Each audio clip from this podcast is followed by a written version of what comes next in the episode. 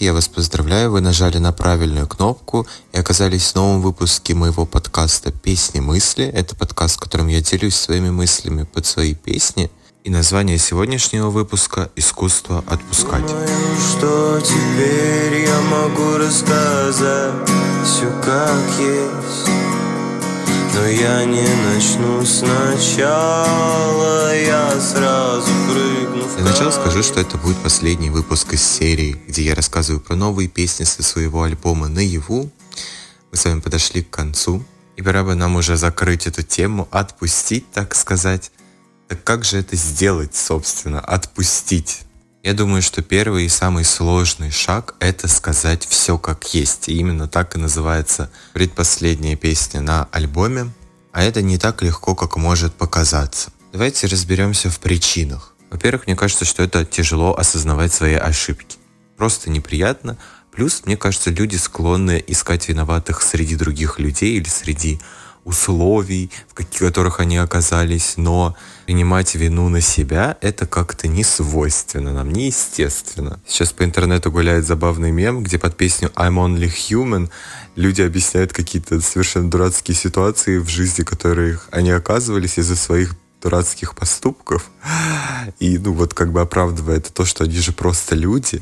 Мне кажется, что в этом есть, кстати, доля смысла, что когда ты принимаешь свою ошибку, принимаешь свою вину, ты себе должен говорить, что я в конце концов просто человек, и я имею на это право.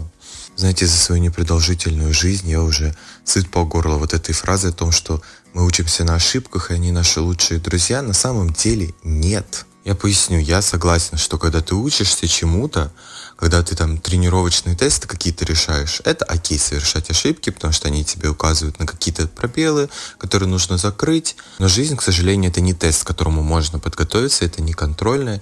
И в жизни нужно иногда принимать быстрые, резкие, спонтанные решения, которые потом влияют на ход твоей жизни, если это касается, в частности, отношений с людьми или каких-то твоих мечт и амбиций.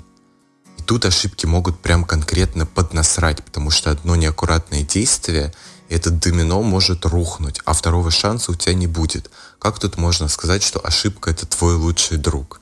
Нет, она точно не твой лучший друг.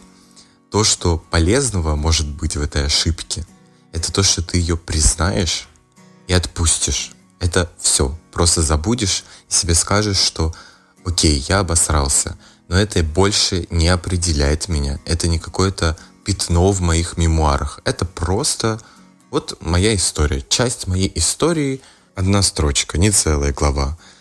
Плюс еще это, конечно, нам помогает ценить наши победы, потому что если ты не знаешь горечь неудач, то вряд ли ты полностью познаешь сладость побед. Я все это говорю к тому, что я считаю неправильным себя успокаивать такой мыслью из разряда, ну вот если сейчас ошибусь, то пофиг, ошибки наши лучшие друзья.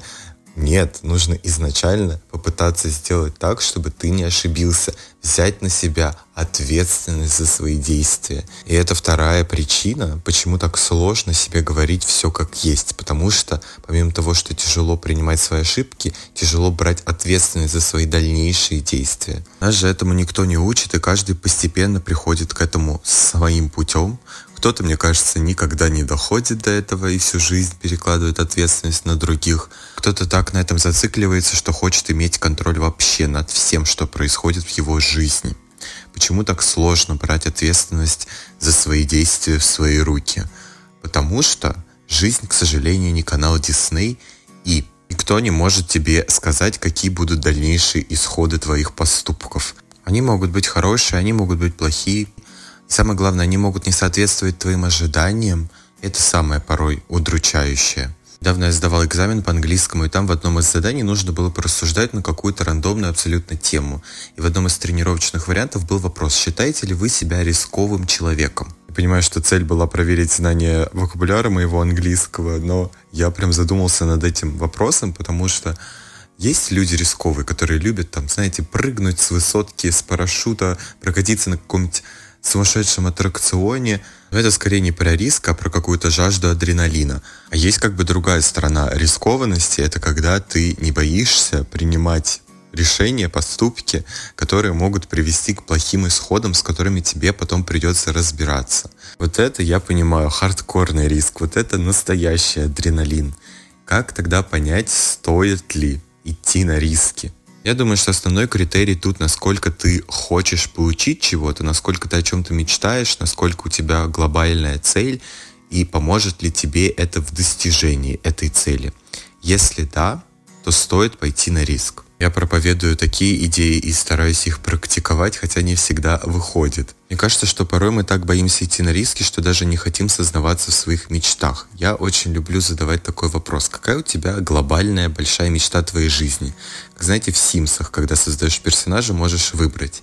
И нередко мне отвечают, у меня нет такой мечты. Я мечтаю, чтобы все было спокойно, знал, что завтра буду кушать, где буду жить. Знаете, такая низшая ступень пирамиды Маслоу.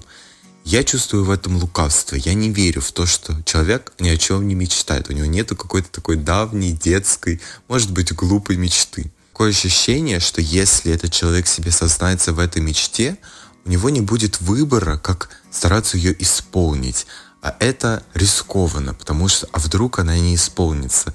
Но взрослее ты становишься, тем больше ты понимаешь, что не всем мечтам суждено сбыться.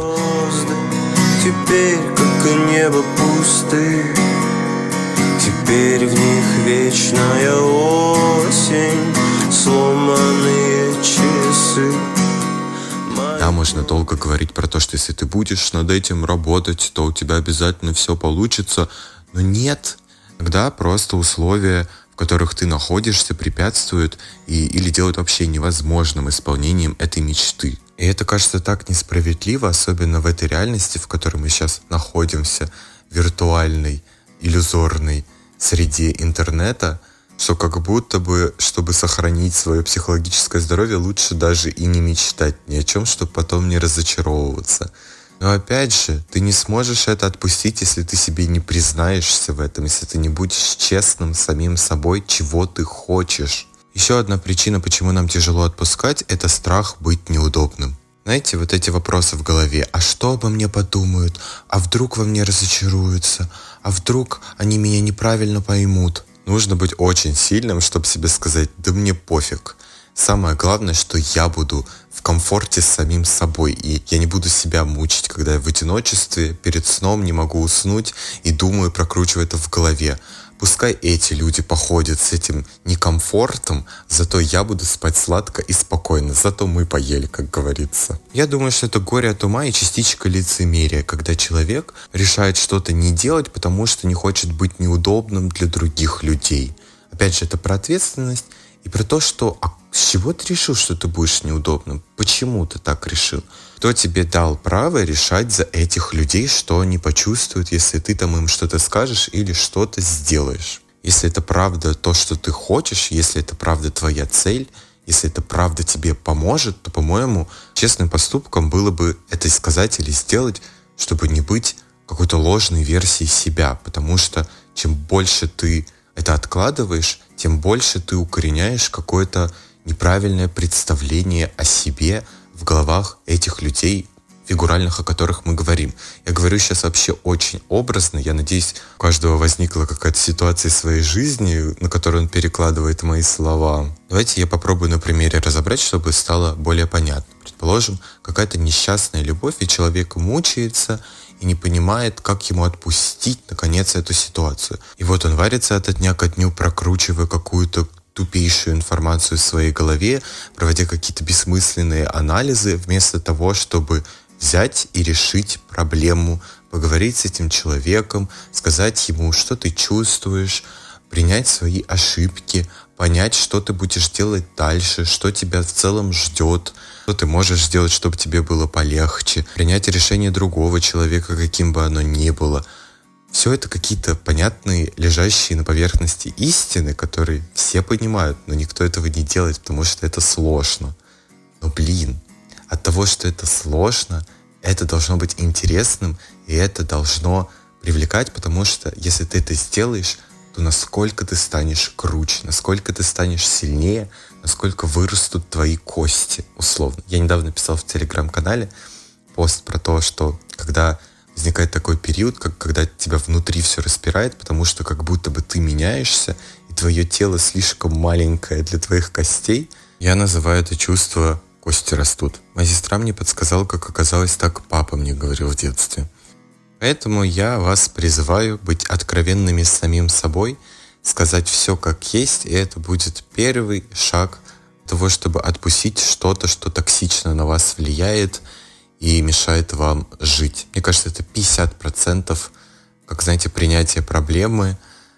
Дальше вы разберетесь, что делать. Дальше уже нету никакого мануала. Просто жить, как живется, принимать возможности, которые приходят, и брать ответственность в свои руки. Я видел все эти знаки, смотрел лишь наивно вслед, как смотрят мне вслед бродяги, зная мой главный секрет. Помимо того, что я призываю вас говорить все как есть, я вас призываю еще и слушать все как есть, потому что это та песня, которая играет сейчас на фоне.